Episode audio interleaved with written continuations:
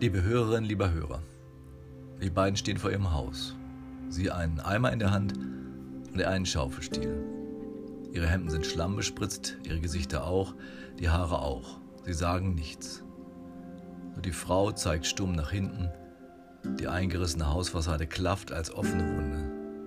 Sie gibt den Blick auf eine Treppe frei und Rest einer Küche, eine Schrankwand, vermutlich das Wohnzimmer. Der Himmel ist grau, aber der Regen ist weg. Der Regen, der irgendwann all die Fluten entfesselt hat, die ihr Haus gefressen haben. Worte aus dem Matthäus-Evangelium im siebten Kapitel. Darum, wer diese meine Rede hört und tut sie, der gleicht einem klugen Mann, der sein Haus auf Fels baute. Als nun ein Platzregen fiel und die Wasser kamen und die Winde wehten und stießen an das Haus, fiel es doch nicht ein, es war auf Fels gegründet. Und wer diese meine Rede hört und tut sie nicht, der gleicht einem törichten Mann, der sein Haus auf Sand baute. Als nun ein Platzregen fiel und die Wasser kamen und die Winde wehten und stießen an das Haus, da fiel es ein und sein Fall war groß. Und es begab sich, als Jesus diese Rede vollendet hatte, dass sich das Volk entsetzt über seine Lehre, denn er lehrte sie mit Vollmacht und nicht wie ihre Schriftgelehrten. Wenn die beiden nun heute in einer Kirche säßen, einfach mal zur Ruhe kommen in all dem Dreck, und dann könnten das die Worte sein, die sie zu hören bekommen, Worte aus der Bibel, zur Predigt vorgeschlagen, alle sechs Jahre wieder. Und gerade jetzt Jesu Worte vom Haus, das die Fluten wegreißen, weil es auf Sand gebaut war. Eine Bausünde rächt sich, so ein Fundament hält nicht. Selber schuld. Da muss Fels drunter, Steine, fester Boden. Sowas braucht ein Haus, wenn nicht der erste Regen alles unterspülen soll.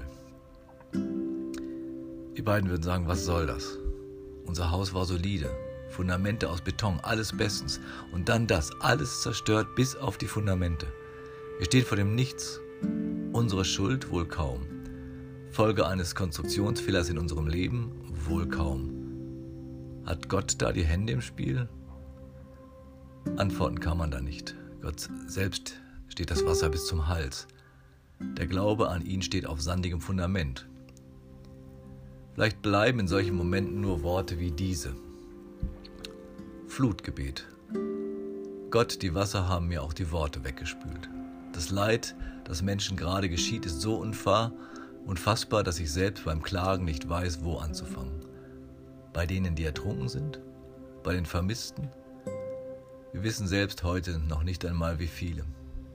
Bei denen, die ihr Haus, ihr Geschäft, all ihre Lebenserinnerungen verloren haben? Mit der eigenen Wohnung haben viele zugleich ihre Heimat, ihr Vertrauen verloren. Gott, du weißt um die Not, für die uns die Sprache fehlt, um die vielen Tränen, die dennoch nicht reichen, um die ungeweinte Trauer. Gott schenk uns die Kraft, jetzt füreinander da zu sein, einander festzuhalten, wo unser Grund und Halt weggespült wurde. Gott gib uns Mut, wieder aufzustehen gegen Schlamm und Schutt. Lass uns füreinander Trösterinnen und Hoffnungsbringer sein. Gott, hilf uns umzugehen mit dem, was wir nicht verstehen und hilf uns so zu leben, dass sich solche Katastrophen nicht vermehren. Sprich du selbst Amen, wenn wir es nicht mehr können. Sprich du selbst das Amen, wenn wir es nicht mehr können. Das ist der ehrlichste Glaubenssatz, wenn Menschenleben durch Schicksal und Katastrophen in ihren Fundamenten erschüttert werden. Glauben ist eben nicht zu allem Ja und Amen sagen, stumm zu werden, Gottes Leid vor die Füße werfen, das Amen verweigern, so ist Glauben auch, wenn er lebt und lebendig ist. Ein Glaube, der in Gott den Macher sieht, den, der mein Leben in die Hand nimmt und alles Leid mir vom Leib hält. Der Glaube an einen lieben Gott erweist sich als sandiger Grund.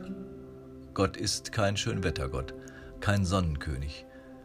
Manche Menschen sehen ihn als Flutgott, Dunkelgott, Erdbebengott, Krebsgott, einer, der kaum auszuhalten ist. Einer, auf den man sich keinen Reim machen kann, wenn alles zusammenbricht. Mir reicht es nicht, wenn manche sagen, das ist nicht Gott, das ist der Mensch, der sein Lebensfundament auf die Ausbeutung der Erde gründet. Das sind die ersten Vorauszahlungen auf den Klimawandel. Darin steckt viel Wahres. Die ärmeren Länder dieser Welt zahlen die Rechnung schon lange, obwohl sie am wenigsten dafür können. Und jetzt kommt das auch bei uns an. Trotzdem lässt sich nicht so einfach Amen sagen. Denn was haben die damit zu tun, die in den Fluten starben und alles verloren? Die Antwort steht wie immer aus, wenn wir dann nach Gottes Gerechtigkeit fragen. Oder sie erweist sich als auf Sand gebaut, wenn der Platzregen menschlichen Leids darüber prasselt. Die Alternative zu der fragilen Architektur des Lebens will Jesus bieten.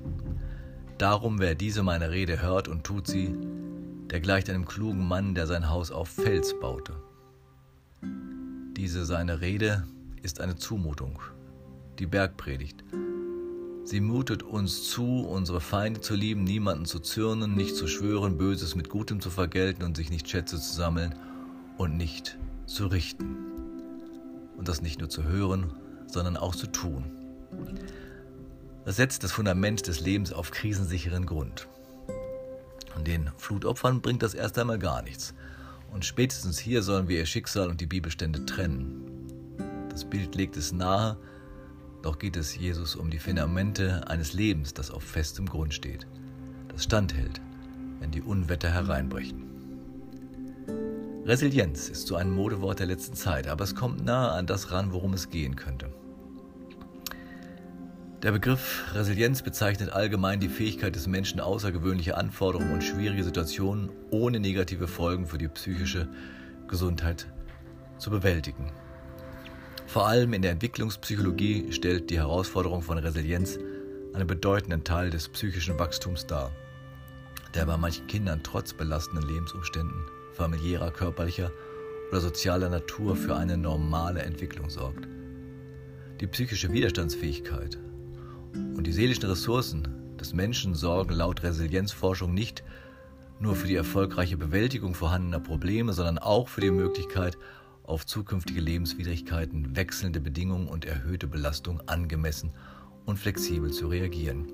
So die Internetquelle definitiononline.de. Ein festes Fundament schafft Resilienz in den Platzregen eines Lebens. Jesu Worte wollen Resilienz schaffen.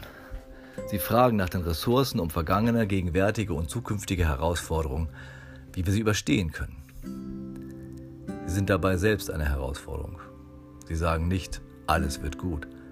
Sie fordern uns auf, neu zu denken, anders zu handeln, Feinde zu lieben und so weiter. Das ist ein Wagnis. Das braucht Vertrauen und Mut und Loslassen.